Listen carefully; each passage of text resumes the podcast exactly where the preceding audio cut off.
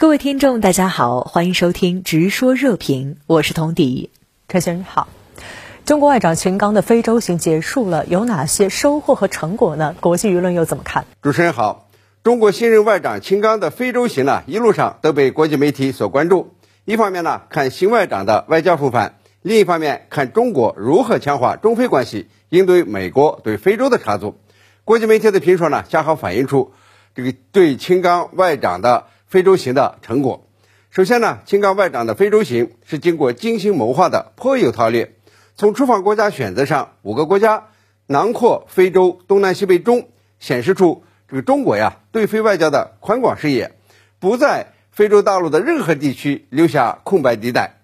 这五个国家呢，有富有穷，有大有小，有老友有新朋，显示出中国对外交往的基本原则，也就是平等互助、合作共赢。美国学者呢还注意到，中国外长访非啊，真的是疏而不漏。从语种上看呢，他的行程包含了阿拉伯语、英语、法语、葡语国家。其次呢，中国外长的非洲行凸显了深化中非全面战略合作伙伴关系，特别强调呀，要进一步的提质升级。这表明呢，中国式现代化为非洲提供了新的机遇。美国的非洲问题专家说呀，中国呀，除了扩大与非洲的新兴产业合作。还呢，应当向非洲国家传授行政治理能力，帮助非洲国家提升行政效率和官员的政绩观。第三呢，是积极的应对国际关切，切实帮助非洲国家渡过债务难关，显现出中国对非洲国家的发展呢是情真意切。秦外长呢，非洲行同意免除贝宁的部分债务，与埃塞俄比亚签署了免除部分债务的协议。这呢，有力的驳斥了西方国家所谓的债务陷阱谣言。迄今为止呢，中国已经和十九个非洲国家达成过债务减免协议。第四呢，中美在非洲问题上的不同姿态，让非洲人民呢更加信任中国。上个月，拜登呢在华盛顿主持召开了这个美非峰会，承诺呀，美国将全力关注非洲的未来。但是呢，迄今为止没拿出什么真金白银。